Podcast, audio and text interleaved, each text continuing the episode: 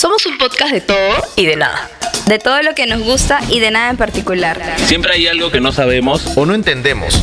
Es allí cuando comprendemos que hay que estar abiertos a entrar en un estado de ¡Date cuenta! ¡Date cuenta! ¡Date cuenta! ¡Date cuenta!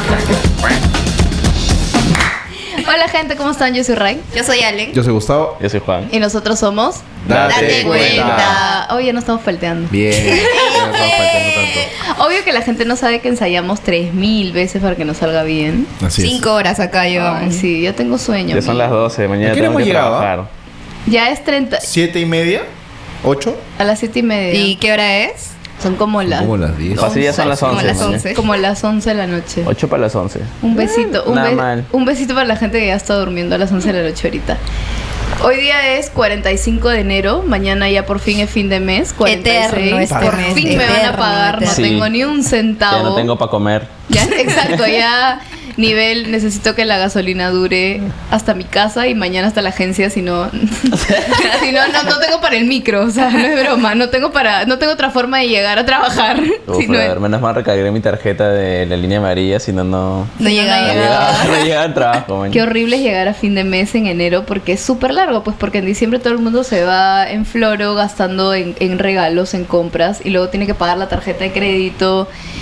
En verdad es un gasto Y y eso es- que te dan la gratis, ¿ah? Y, Alucina. y te la Alucina que Yo aprovechamos estaba pensando de eso. justo en eso. Para mí es peor gratis, la igual la gratis. gente plaza Y la te la revienta, sí. Para mí es peor tener gratis porque ese doble sueldo, si no lo ahorro, tipo lo malgasto.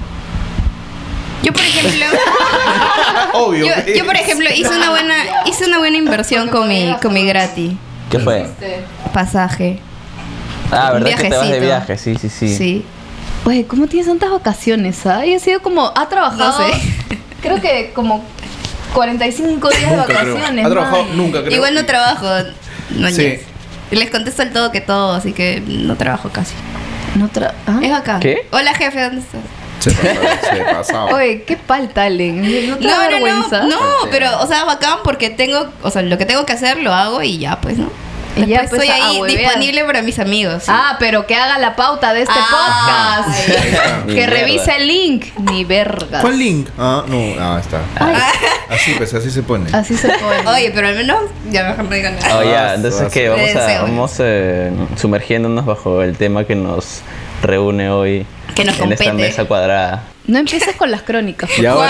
Juan, Juan, por y ahora favor, tu historia. lenguaje, por favor. No empieces con la crónica. No te hagas el decente. Que de ahí la gente piensa que me estoy burlando de ti y no me estaba burlando de ti. O sea, realmente los tres pod que escuchas que me han dicho que los tres que nos escuchan, en verdad, que nos hemos estado burlando de ti. No me estaba burlando de ti, Juan. Lo que pasa es que me tomó por sorpresa que de pronto de la nada venga Juan a recitar casi casi que un poema. man. Era como, ¿what? ¿Qué está pasando? Hoy ya tiene una canción Increíble. preparada. Hoy he traído mi guitarra, sí. hoy día va a hoy día ha traído una composición. Hoy día un poema cantado. Hoy- claro, una vaina así. Ya bueno, ahora aprovechando para introducirnos al tema, tengo en mi mano una, una, un vaso de vino, iba a decir una botella de vino, un vaso de vino, No pregunten por qué vaso ya. Copa, pues. Son decir preguntas. Copa, que es una copa. Una copa de vino. Nadie sabe. Porque- de, de vino semiseco. Entonces, Agradable para tu paladar. Agradable para el paladar. el Después que ha paladar. estado rara. La historia es la siguiente. Yo les regalo un vino que tenía guardado años, como dos años en verdad. Y este viene a rajar de mi vino. Este vulgar viene a rajar de mi vino. Que encima le estoy invitando, porque yo no tomo amigos, o sea, yo soy abstemia, que implica yo no tomo ninguna bebida alcohólica. Porque, bueno, no, no, no lo hago, no, no practico el alcoholismo. Saludos. No lo practico. Y ¿no? nos mira, ¿no? Y nos mira. y no y nos miran, ¿no? Y pues. les regalé mi vino, pero bueno, yo soy abstemia, amigos. Bueno, sí lo saben, ¿no? Bueno, va a ser mi cumpleaños y no voy a ser abstemia ese día. Por solo, un día. Solo por un día. Solo por un día y. O sea, 24 horas. En realidad va a ser como... Es como un challenge, pues. Claro, claro, claro, claro. Ese ¿no? día, cada minuto tiene que estar ebria. El challenge es 24 horas borracha.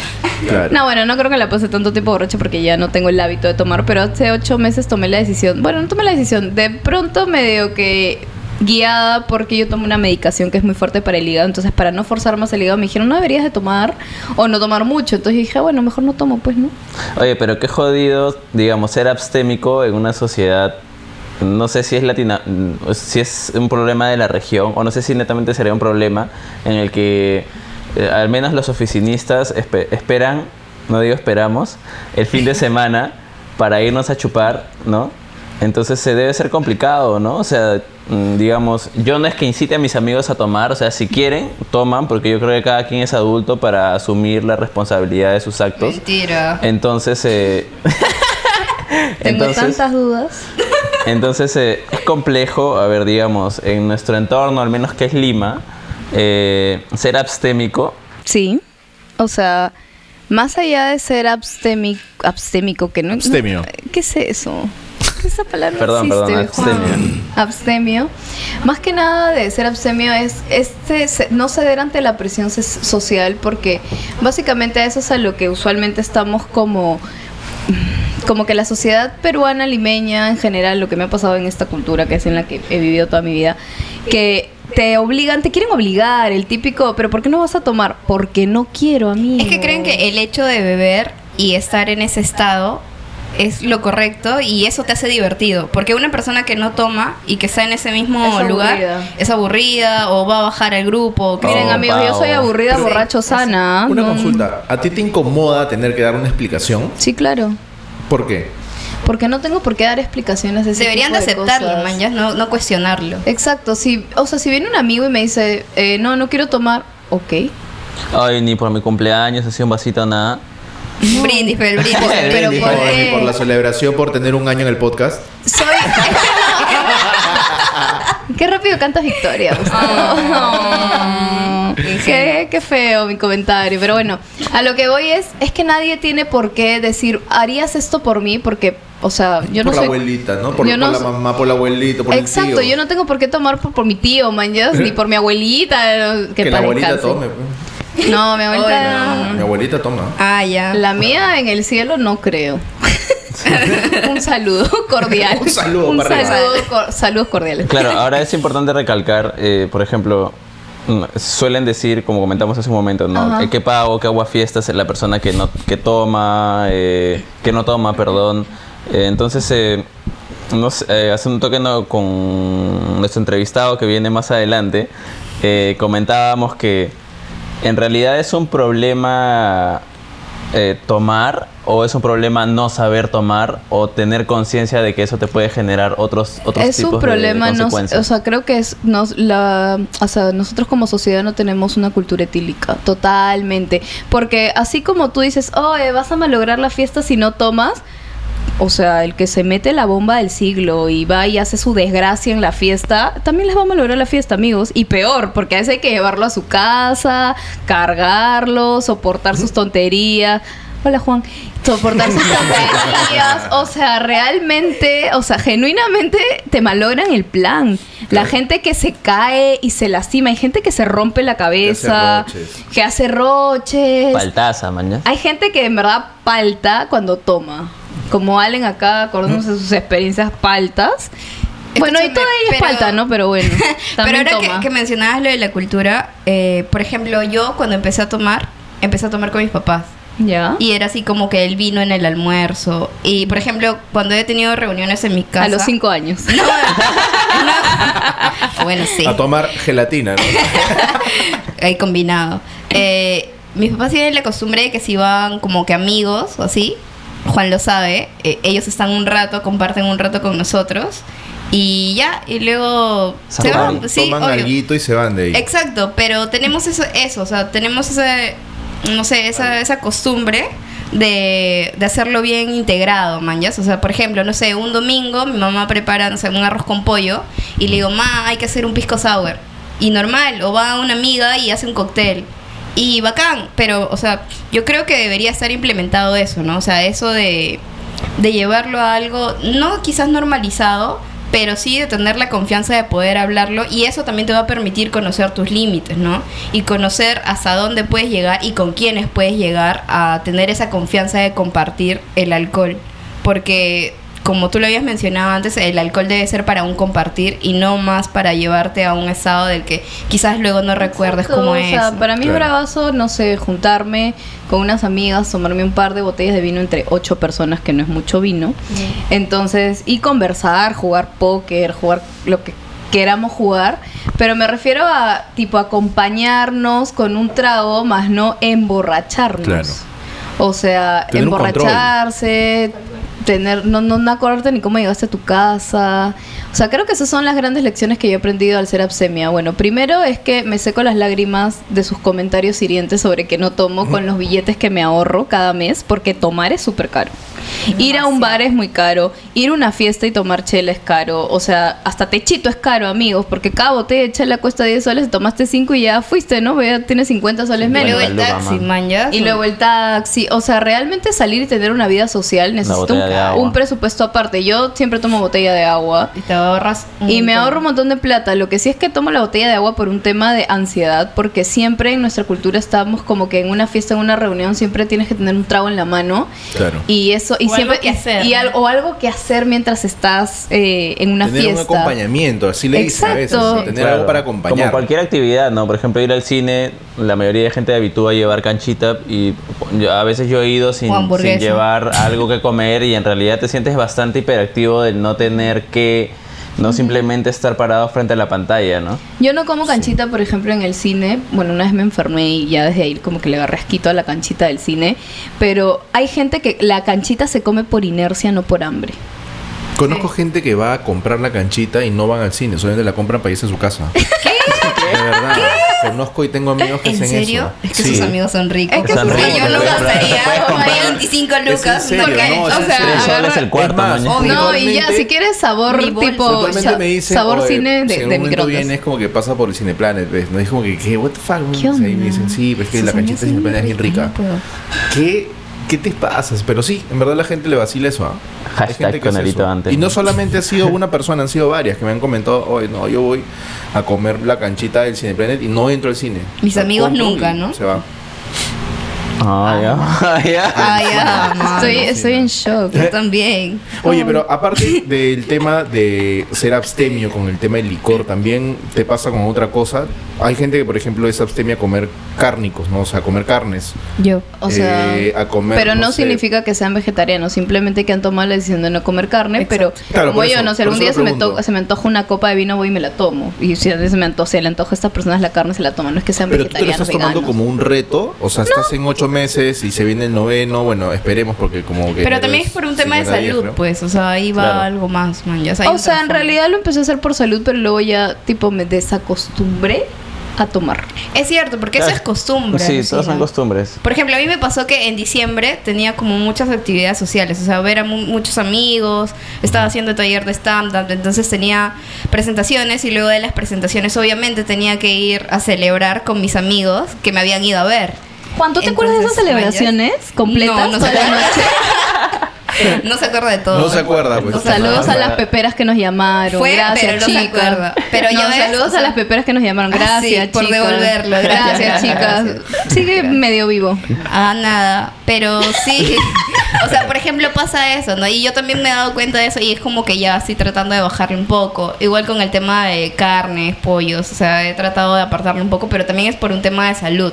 O sea, quiero mejorar mi gestión, quiero estar bien, entonces yo sé qué es lo que debo de hacer y ya, pues, ¿no? Estoy como Yo lo- encaminada. A, a lo único que no puedo renunciar, a pesar de la dieta y todo que sigo, es al azúcar y a los carbohidratos. Al azúcar, sobre todo. El azúcar es una droga tan fuerte. Ah, yo no le O echo sea, azúcar a para mí. nada. no, pero amiga, no es que le eches azúcar no, a pero, algo. o sea, añadirle, por ejemplo, no sé, si haces un jugo o esas cosas Ya. que la mayoría de gente yo lo también, hace yo. yo también me puedo tomar un jugo sin azúcar, O claramente, pero.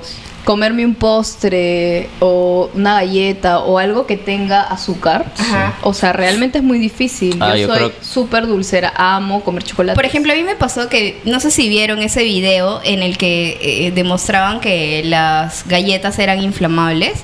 Yo lo vi, brother, desde ahí ya es como, veo galletas, o sea, voy a una tienda y quiero fruta, man, ya no, no quiero nada que esté así como que embolsado. Me da, o sea, lo puedo comer, pero no es que yo sienta la necesidad de ir a comprarlo. A mí se me gusta, o sea, No todavía puedo. me gusta la cochinadita.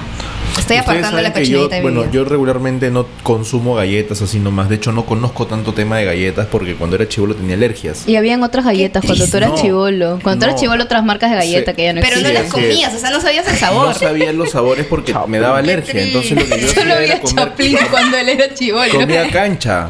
Yo comía cancha salada nada más de chivolo en las fiestas, mañas, porque de hecho no. No podías me comer. Gelatina y gelatina. Mazamorra. no, tampoco. Mazamorra. No, tomaba Yo tenía agua, pues, asma porque cuando era chivo. Me, me enroncho con, me, me enronchaba cuando era chivolo con el tema de, de- de la alergia y este los preservantes. Pero después de un tiempo se me fue y ahora ya como cualquier cochinada. Como Ahora desmonte. entiendo, ahora Hasta desmonte puedo comer y ya normal. No sé qué decir al respecto. I'm speechless. Bueno, amigos, les comparto mi- ya les compartí mi experiencia. Yo soy abstemia, lo soy hace ocho meses. Probablemente la otra semana que es mi cumpleaños. ya no. Deje de serlo. Deje No de es que serlo. deje de serlo, porque abstemio uno es siempre como decisión. Si uno quiere tomar alcohol un día, no dejas de ser abstemio, porque eso significa que no voy a tomar el resto. Tampoco significa que no voy a tomar el resto de mi vida, pero cada vez que quiera ser abstemio en una reunión social lo voy a hacer. Claro, y todo eso se remonta a ese punto inicial que comentábamos hace un par de capítulos, creo que fue el primero, en el que eh, mencionábamos acerca de ese punto en el, uno, en, el que uno decide, deci- en, en el que uno decide qué cosas hacer y qué no, ¿no? Y, y- y- y que eso se tiene que respetar porque esta persona decidió hacerlo porque sí, ¿no? No hay, no hay otra explicación más que esa, ¿no? Y que les valga tres soles, bueno, menos dos. Que el comentario de la gente, oye, tomas, tomas, y la insistencia y todo, simplemente, o no, o tampoco respondan eh, de esas explicaciones por qué no tomas, simplemente no te da la gana y ya no lo vas a hacer. O sea, nadie Así tiene es. por qué cuestionar tus decisiones sobre tu vida y sobre tus opciones que tomes en ella.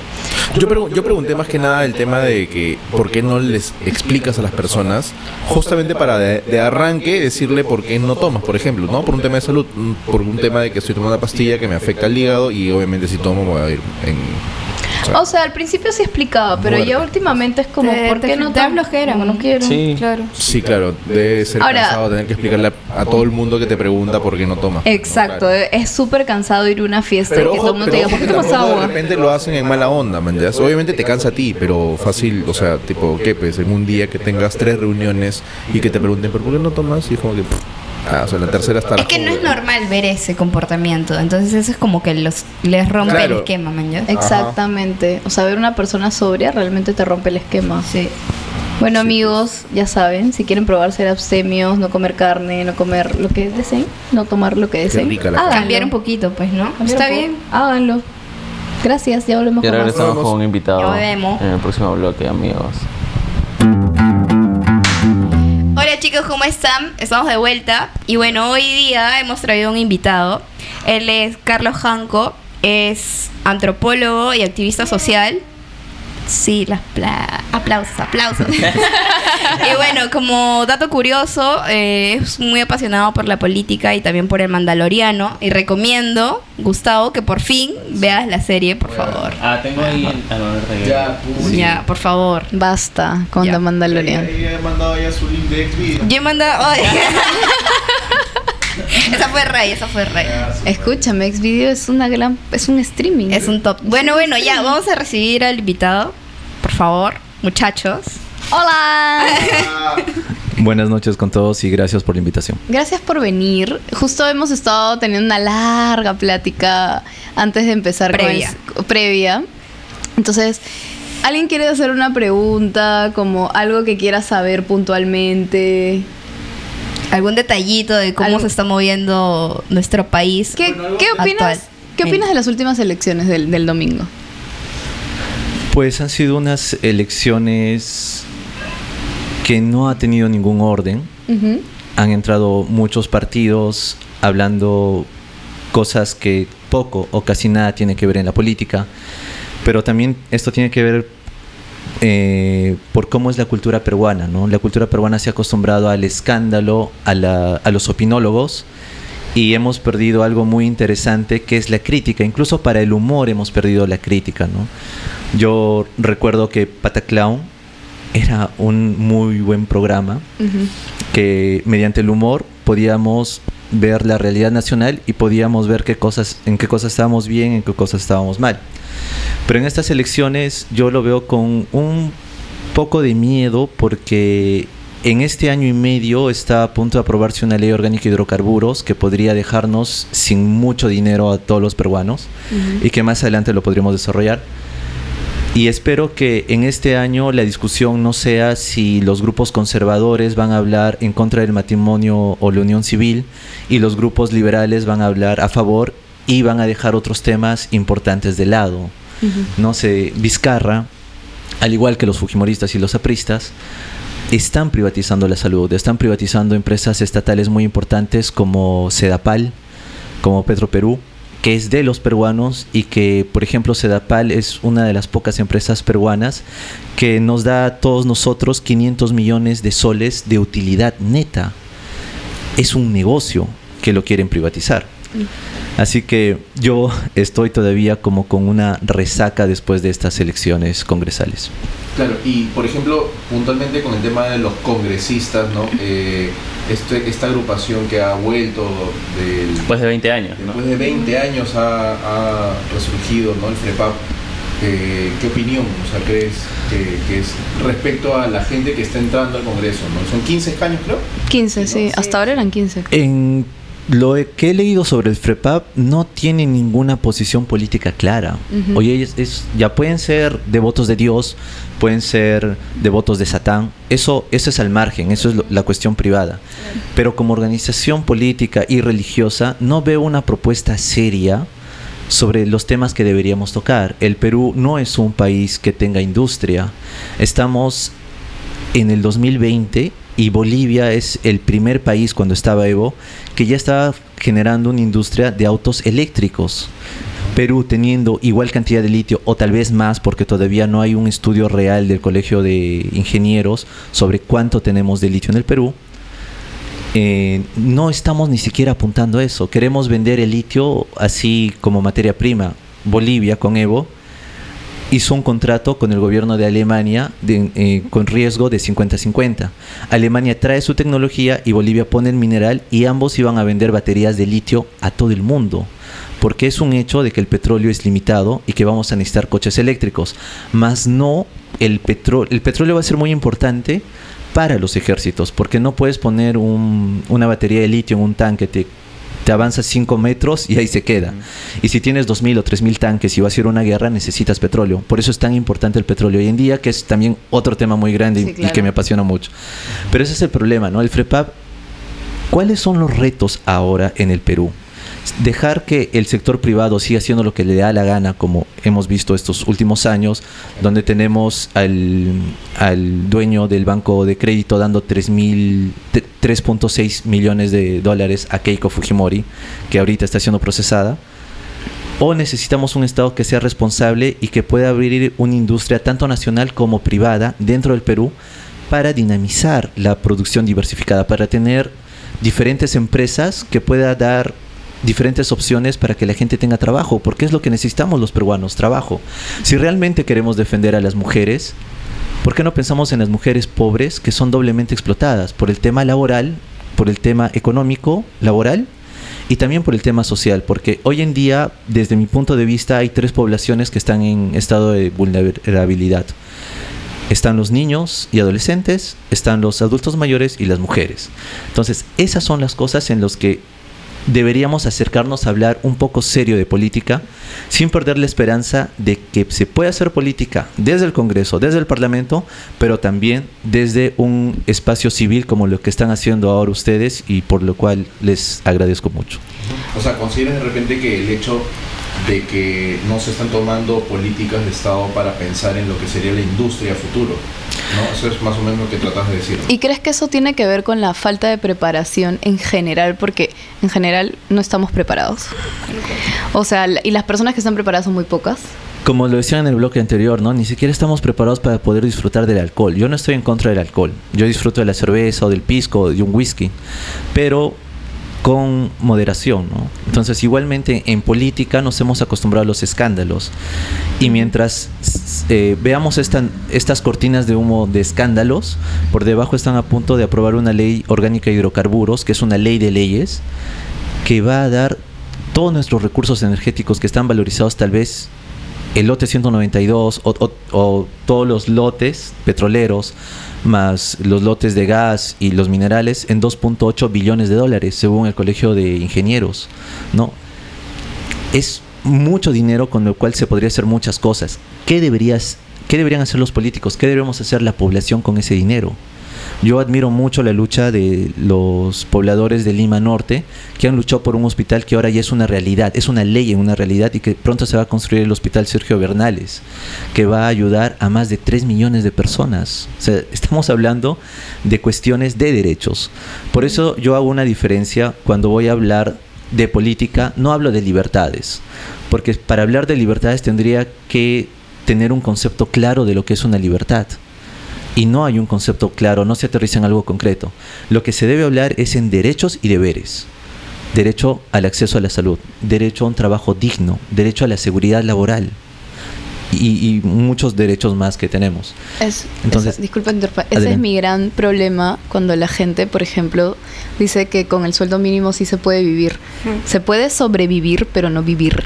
Porque realmente una vida digna en donde tengas un acceso a una buena educación, un acceso a un buen sistema de salud, un acceso hasta el esparcimiento que forma parte de tu vida y al- bueno la alimentación que es una de las cosas más importantes y lo básico me parece siempre he tenido este issue de que la gente dice sí se puede vivir con el sueldo mínimo se puede sobrevivir con el sueldo mínimo pero no tener una vida realmente en donde tengas una calidad de vida ¿no? Y creo que ese también es un gran problema que tiene la sociedad peruana que unos ganan mucho y otros ganan poco. Eso de que no entendemos Hay mucha que desproporción en eso. Exacto, que los, los- o sea, las carencias de unos son los privilegios de otros. Exacto, sí. Definitivamente, ¿no? Cuando uno lucha por derechos, deja de luchar por privilegios. O sea, es, es automático porque el derecho es universal, el derecho es para todos.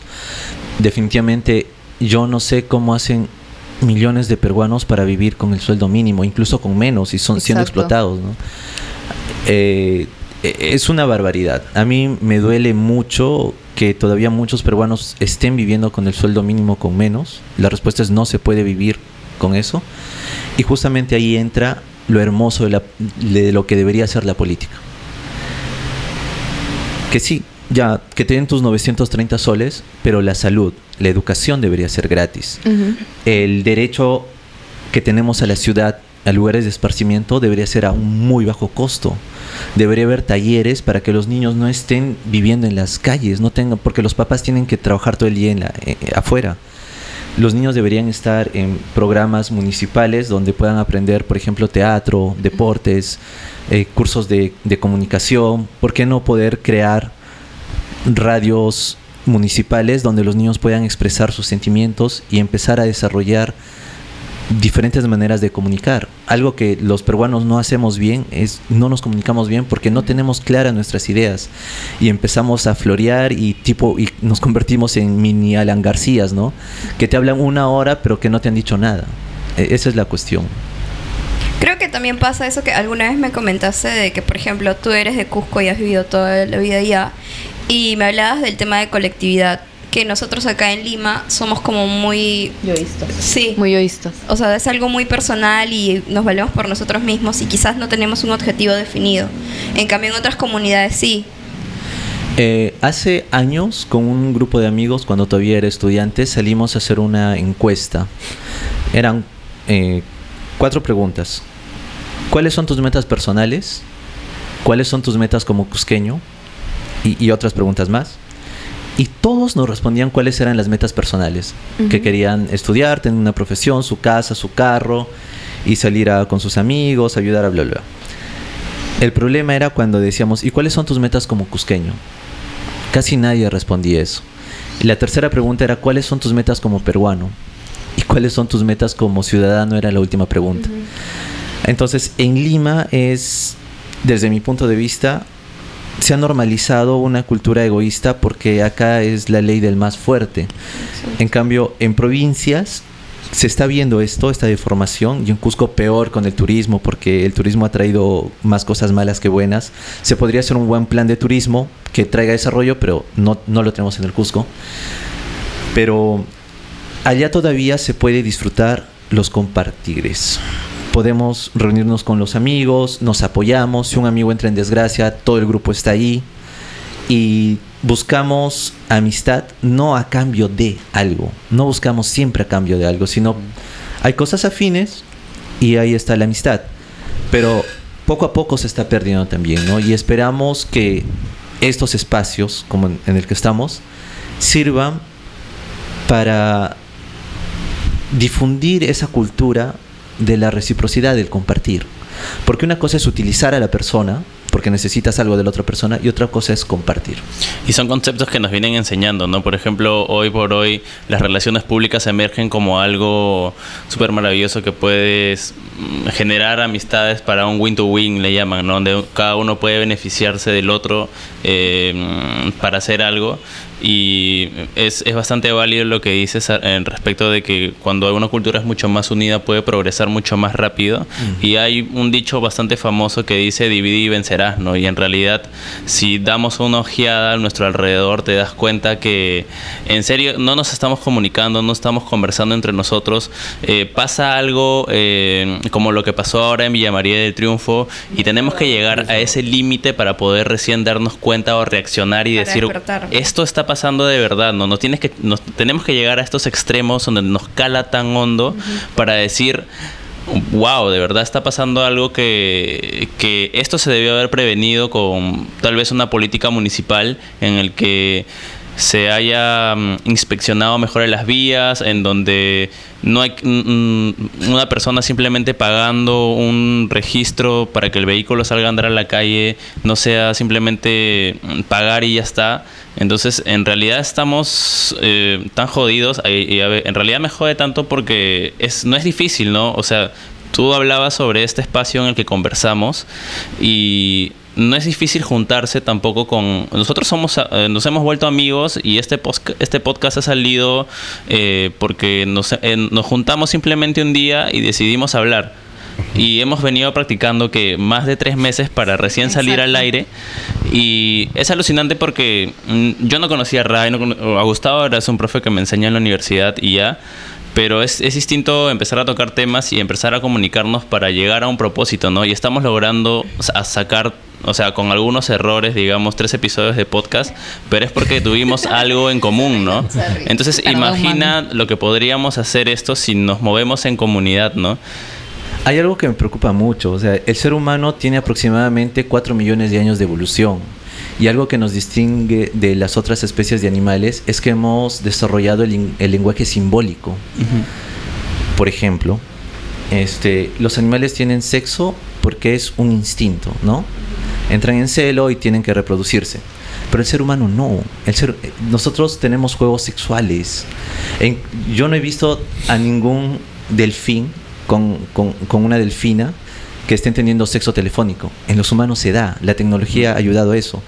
No he visto a un, a un tigre que, sale- que haga poesía de su presa. Los humanos podemos hacer poesía y muchas cosas. Ahí está el gran avance del, del ser humano, ¿no? El lenguaje, el- la, la cuestión de la comunicación y también que somos una de las pocas especies que cazaba en sociedad de día. Otra de las especies que cazaba en sociedad de día eran los lobos y por eso hemos terminado domesticando lobo gris, que ahora son los perros y que hace 200.000 años son nuestros mejores amigos. Ahora, y una pregunta, para no desviarnos un poco sobre el tema de, la política. Este, no, me- y quería hacer una consulta, más que nada también de repente por un tema de, de antropología, de repente puedes saber de este tema. Nosotros hace muchos años teníamos industria, ¿no? Teníamos empresas que hacían carros acá, teníamos empresas que hacían Ropa. eh, ropa, refrigeradores, o sea, distintos utensilios, distintas cosas que de hecho nos, nos sirven hasta ahora. Ahora, de, de un tiempo a esta parte, eh, se fueron, entiendo, justamente porque entramos en gobiernos eh, militares. ¿No? Y más o menos, o sea, es que, es, que lo, es lo que digo más o menos lo que la, la gente puede entender. Y más o menos se entiende de que los inversionistas, los dueños de las empresas, tuvieron ciertos miedos y se retiraron y se fueron yendo del país, ¿no? Entonces, más o menos esa es la idea que tenemos en general, ¿no? Pero de repente, ¿cuál es el, el punto final, por decirlo así, con respecto a la situación? Y justamente por qué ahora de repente no podemos generar industria, ¿no? Eh, Yo sea, puedo ¿por tener- sucedi- ¿Por qué sucedió? ¿Por qué crees que sucedió eso y por qué crees que no pueda suceder ahora? Yo puedo tener una cita a ciegas con quien sea. Y yo no me hago problemas. Pero en política nadie puede tener una cita a ciegas. Deberíamos ser muy ingenuos para tener una cita a ciegas en política. El hecho de que en el Perú ya no haya industrias grandes mm, es porque hay un porque obedece una política neoliberal. El- la Constitución del 93 está basado en Milton Friedman, que es un economista neoliberal y Fujimori a partir de eso vende todas las empresas. Y ahí es donde acaba con la industria nacional. Es a partir de Fujimori.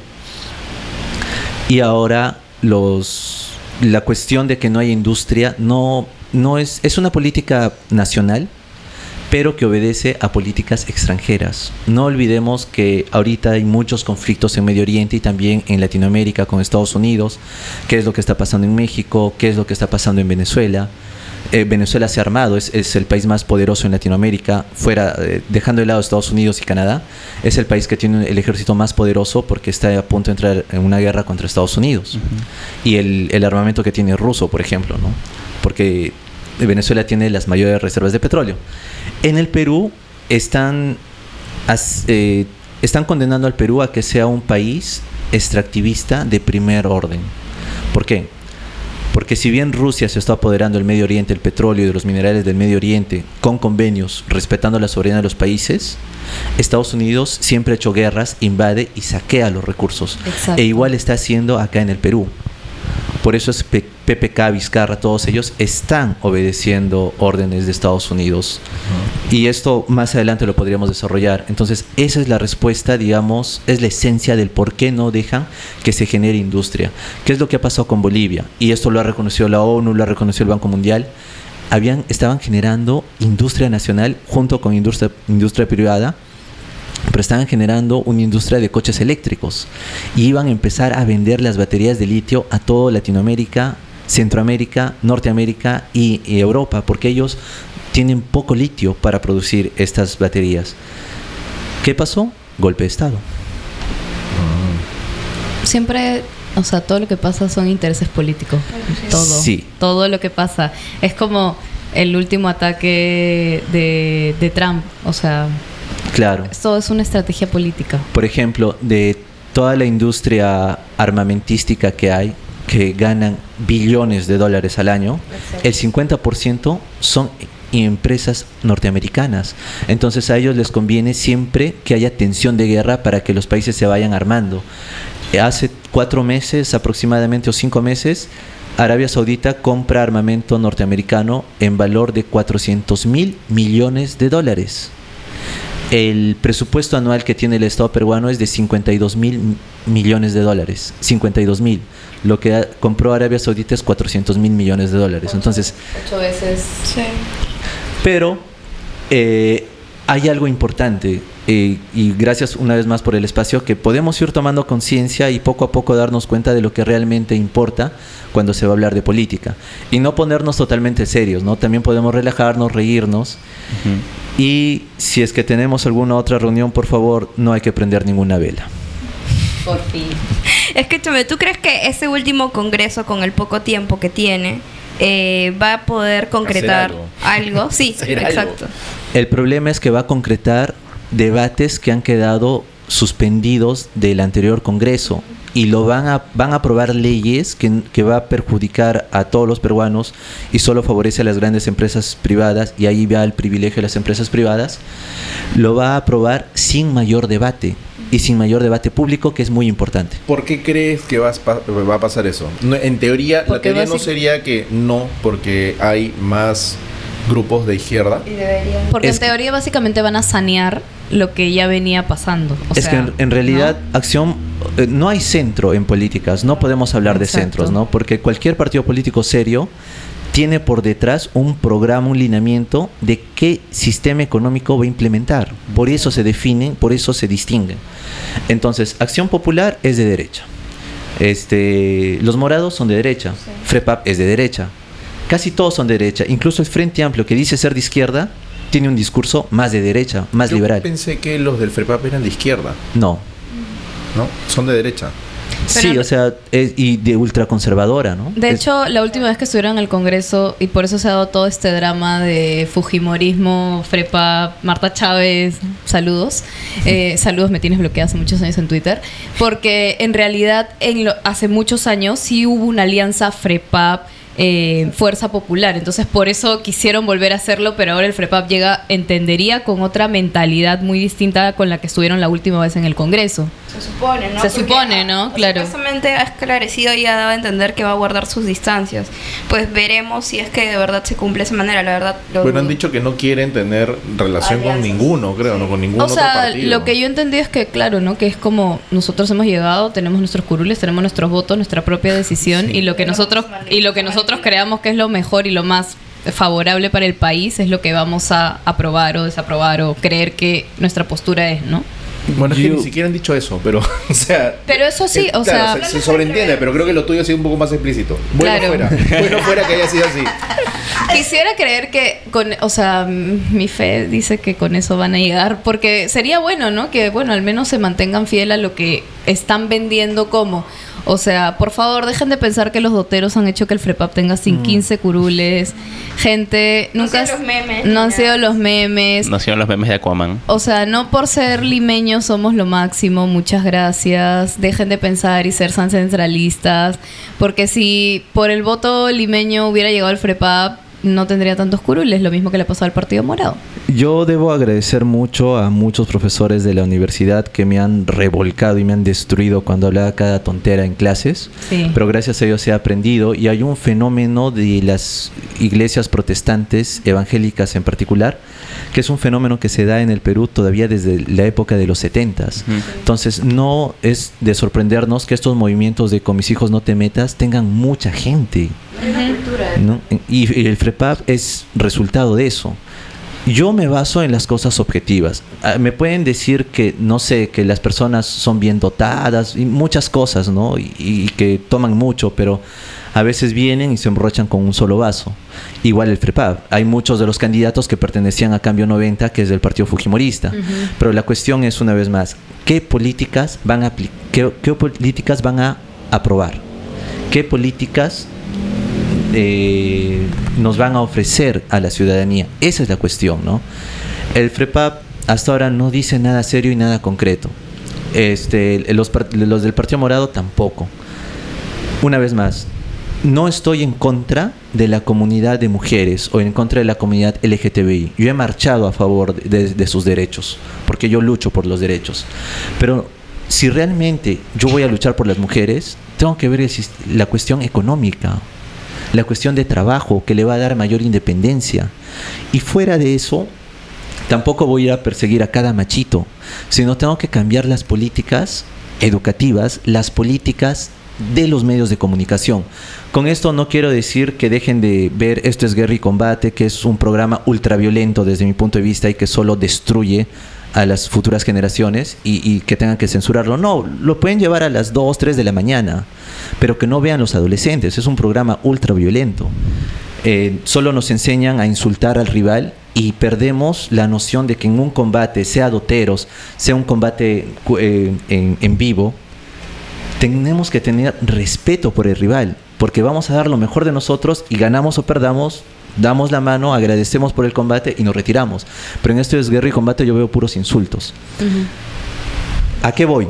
A que una política seria, por ejemplo, para los medios de comunicación debería ser que quien deba regular a los medios de comunicación deba ser la sociedad civil organizada mediante los colegios profesionales, que digan qué contenidos tiene que ver en qué horario y que se mantenga la pluralidad, porque todos tenemos derecho a opinar libremente en los medios públicos.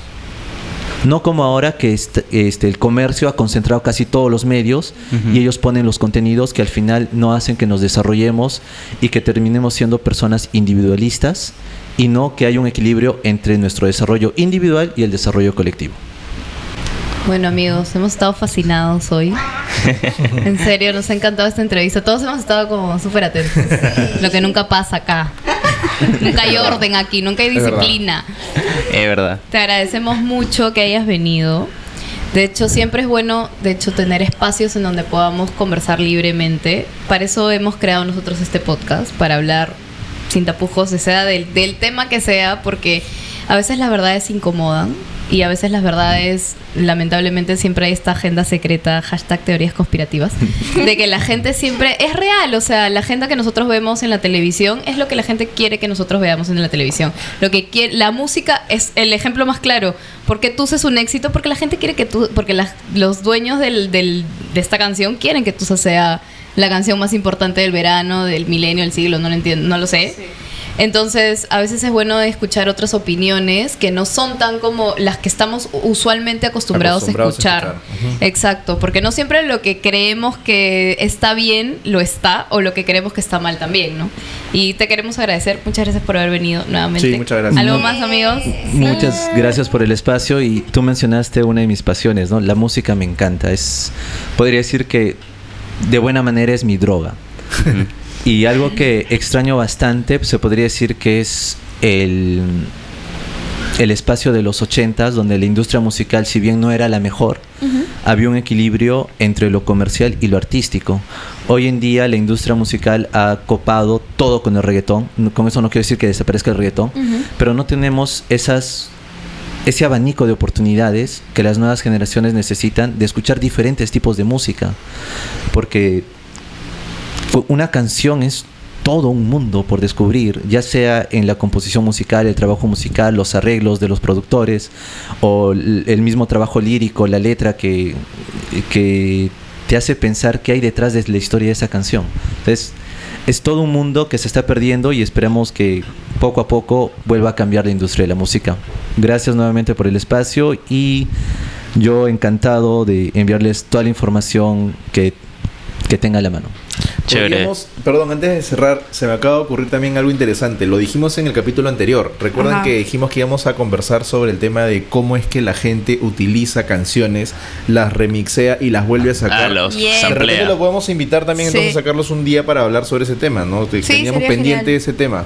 Porque Acá justamente cómo, cómo ahora este esta moda de tener de que remixear una canción antigua y sacarla de nuevo y obviamente todo el mundo genera vistas, Nostalgia, ¿no? eh, o bueno, nostalgia y, y escuchas la canción antigua y después vuelves a escuchar el remix hecho por un reggaetonero. Pues, ¿no? Entonces, que teníamos más o menos esa idea, te vamos a invitar entonces para este nuevo capítulo que, que tengamos, no sabemos exactamente cuándo, pero Yo encantado y ya tengo unas ideas ácidas para decir esos temas. Pero ojo, no- nuestra idea no era, no, o sea, no, no estábamos en el plan chancarlo, ¿ah? sino justamente analizarlo de alguna manera técnica también. Y ver qué genera, pues, ¿no? ¿no? Eh, por ahí lanzamos el dato de que este el chombo, ¿no? Eh, que es un ex reggaetonero antiguo.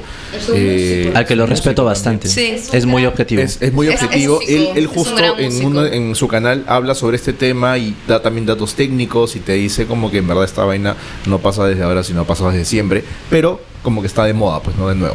Entonces nada, eso chicos, vamos a, en algún momento lo llevamos a Carlos nuevo para este tema, creo. Sí, sí, sí, yo creo que sí. De todas maneras va a quedar ahí Buenazo. pendiente.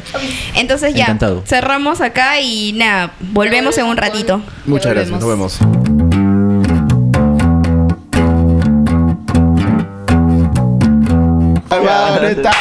Dale, dale. vamos. Ya, Estamos aquí de vuelta en Date Cuenta. Después de una entrevista unos- interesante. así Sí, es. Realmente estoy todavía... Choquet. En shock. Hay muchas cosas de lo que uno tiene que darse Choquetita. cuenta en esta vida. Y hay que procesar, asimilar. Exacto. Hashtag date cuenta. Claro, De eso se trata este humilde espacio. así es. Bueno, entonces ahora vamos al último espacio, último espacio. que son las recomendaciones, ¿verdad? ¿Tienes algo que recomendarnos, Gustavo? Eh, sí, está nominada eh, una película que se llama Le Mans ¿Nominada qué? 66, nominada a Mejor Actor. No, nominada Mejor Película. ¿No era Mejor Actor que A era Mejor con... Película también. ¿También película? No sé Las si dos Mejor cosas. Actor, pero a Mejor Película sé que sí está nominada. ¿Puedes decir cuál es? Bueno, puedo decir que es Le Mans 66. Eh, es una película que habla sobre un poco la historia de los, au- del, del automovilismo en sí. Eh, es este. Allen quiere, quiere hacer lo- los efectos especiales, creo. por ahí. Por favor. Y es la historia básicamente de cuando Ford trata de ganar las 24 horas de Le Mans, Oh, wow. ¿no? Eh, y de quitarle y de quitarle la trayectoria de como cuatro o cinco veces eh, que había ganado Ferrari, ¿no? Entonces, eh, justamente en el tema de cómo diseñan los autos, el tema de cómo eh, las personas se preparan para, para las carreras, ¿no? Y hay todo, toda la trama en sí. Muy buena la película, en verdad me gustó. Aparte que a mí me gusta el tema de los autos, entonces es como que me hago feeling también por ahí. Pero, Pero- de por sí es buena. Pero Dime- ganar esto, este premio que tú dices, ¿qué, qué involucra más o menos? No entiendo. Eh, me parece que como dice Raiza es el tema de mejor actor y no, mejor no, o película. sea, dentro de la película. En verdad, no ¿Qué sé con, pasaron? con qué clase de personas estoy involucrada en ¿Cuál? este proyecto. Pero no entendí la pregunta, Perito. o sea, Carrera, La ca- señor. La carrera, Así se les comunicaciones. ¿Qué- quiere. Tenemos, tenemos que grabar 10 ¿Qué carrera? mismo, o sea. ¿Qué carrera? no, pues? de la hueva de Le Mans. O 24 sea, horas el son. premio, Claro. el premio de la película. Lo que pasa es que, Que se lo que, están pasa es que a nivel, señora, a nivel. ¿te acuerdas Ray que en la maestría, este, en algunos Ay, sí. casos vimos lo que eran la competencia que tenía Jaguar Jaguar. versus eh, este, Mercedes-Benz. Mercedes-Benz, ¿no? Y Audi creo que era. Sí. Ajá. Entonces, obviamente es un tema de que es, la, es el prestigio de tener De al mejor auto, o por lo menos durante ese año que ha hecho o, eh, un menor tiempo en vueltas en algún circuito que haya corrido, o tener una mejor velocidad.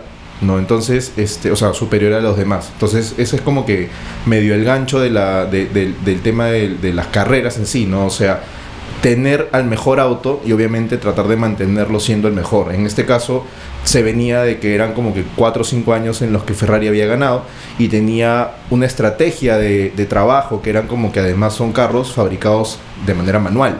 ¿no? Y por el otro lado teníamos a la Ford, que es la empresa que obviamente hace carros, o sea, fue la primera empresa que comenzó carros, a hacer carros en serie. Que el primer auto fue el Forte, entonces que lo hizo en serie, o sea, me refiero que ya de manera industrial. ¿no? Entonces, obviamente está ahí como justamente eh, trata Ford de poder meterse en tema de las carreras y obviamente, pucha, le meten un montón de balas a lo que son eh, manejo de auto, la aerodinamicidad, quitarles peso al auto, o sea, es todo, todo un tema de estrategias también que maneja cada compañía, pues, ¿no? Claro, básicamente sería ser el auto más avispado del año, por así, Así es, decirlo. claro. ¿no?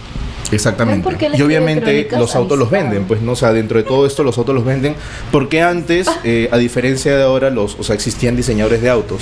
Y estos diseñadores de autos los que hacían era justamente mejorar cada vez los autos de alguna u otra manera y eso es como que sacarlos en segmentos y venderlos como medio especie de élite.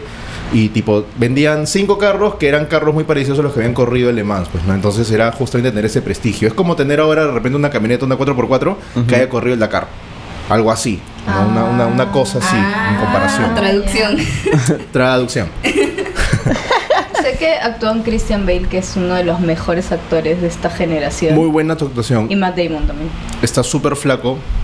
No tanto como en El Maquinista, pero súper flaco. Ay, no, en el maquinista es como. Ala. Claro, y tampoco obviamente tiene la pinta de Batman. No, es que en el maquinista era súper delgado flaco, y luego hace 40 kilos creo que pesaba y en Vice los 40 los, los los engordó. Sí. Vice también es una película muy chévere. Bueno, les puedo, les puedo recomendar Vice. ¿Eh? O sea, les iba a recomendar la cartera de Batman y Farruko.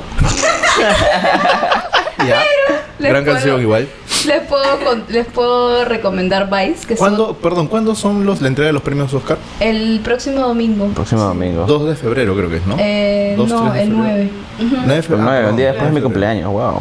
Disculpe, disculpe. ok. Dato Pero bueno, menor. sí, está, está nominada a Mejor Película y Mejor Actuación por lo de Christian Bale.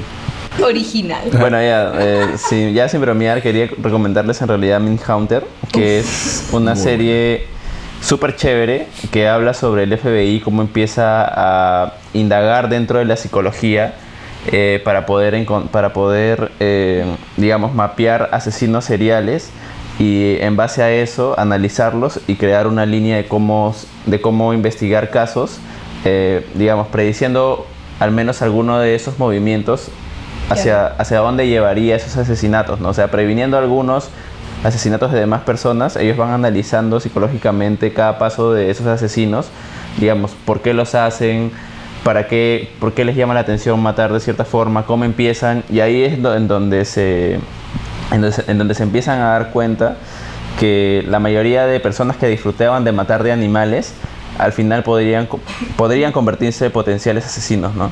Entonces, eh, es alucinante porque es una parte del FBI, o bueno, en un tiempo del FBI en el que no se creía en la ciencia, ¿no?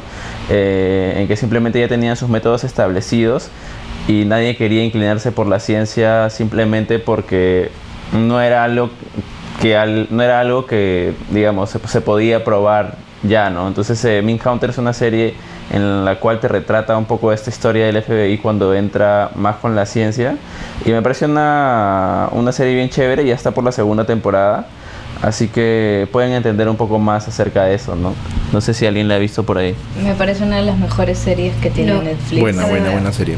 Y está producida por David Fincher, que es como el maestro del suspenso, del miedo, del terror psicológico en temas de asesinos seriales, ¿no? sí y bueno es creado por John Penhall así que vean a verla pues Bueno, amigos, hoy ¿En dónde sido- está, perdón? En Netflix. está en, Netflix. en Netflix En Netflix. Netflix. Saludo a los amigos de Netflix. Si nos quieren auspiciar aquí, Aquí presentes, aquí presentes. aquí presentes. Bueno, hoy ha sido un episodio bastante accidentado. Sí. Como, como Sobre todos, todo creo. el cierre, ¿no? Sobre todo el cierre.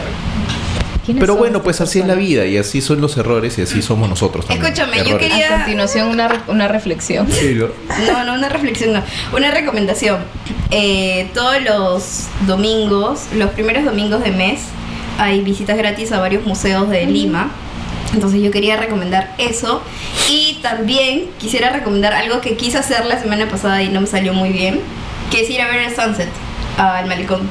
Ajá. Me parece una actividad bien chévere. Yo lo quise hacer con una de mis mejores amigas. Lamentablemente llegamos un toque tarde y luego nos fuimos pues, a un café y eso. Pero A me tomar, parece, seguro. No, un café, amiga, domingo. Escúchame, pero ¿por qué Café fue? ¿Qué pasó? alcohol. ¿Por qué llegaron tarde? Ah, porque ¿Por yo qué salen? sí. Había estado en otras cosas y no calculé bien el Estaba viendo el sunset del micro, creo, llegando al parque. ¿Sabes que Creyendo que en Lima voy a llegar temprano a algún lugar y no, nunca. Se pasó. Sí. Yo realmente soy muy, o sea, soy muy feliz de trabajar al costado del malecón. Es hermoso. Y todos los días ver el sunset, bueno, todos los días que salgo cuando todavía está el sunset, ¿no?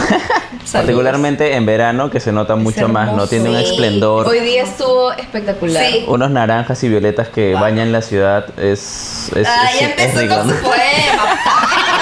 Bueno, eh, para, Señor, para No alimentar, tengo nada que decir más. para alimentar un poco Espera, más de lo que dijo Allen acerca de los museos, eh, hay un listado de más o menos 10 museos de los que pueden ser y es el Museo Nacional de Arqueología y Arqueología. Antropología e Historia del Perú, el Museo Nacional de Cultura Peruana, el Museo de Arte Italiano, el Museo del Sitio de la Huaca Pucllana, el Museo del Sitio de Guam- Guayamarca, la Casa de la Gastronomía Peruana, el Museo del Sitio de Arturo Jiménez Borja, el Museo del Sitio de Pachacamac, el UM y el Museo de Arte de Lima. Así que podrían aprovechar para visitar estos espacios. El LUM es espectacular. Guau, el look para ver pelas o para ver las exposiciones que sean en el momento, top.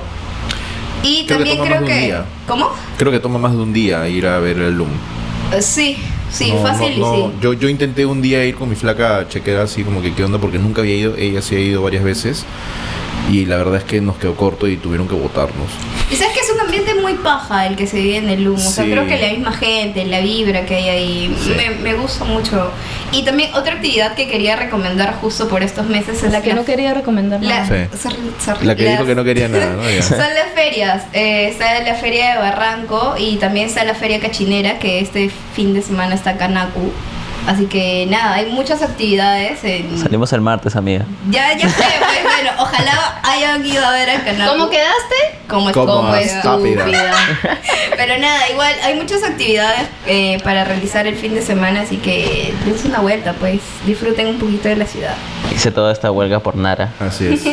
Tomen sol, vayan a la Échense playa. bloqueador. Échense el bloqueador también, por favor. Nos Porque vemos la E próxima bueno. semana, amigos, porque ya otra vez nos estamos yendo en floro, así Sí. que Ya es tarde, ya hay que dormir. Nos Ay, vemos. Chao, chao. Chao.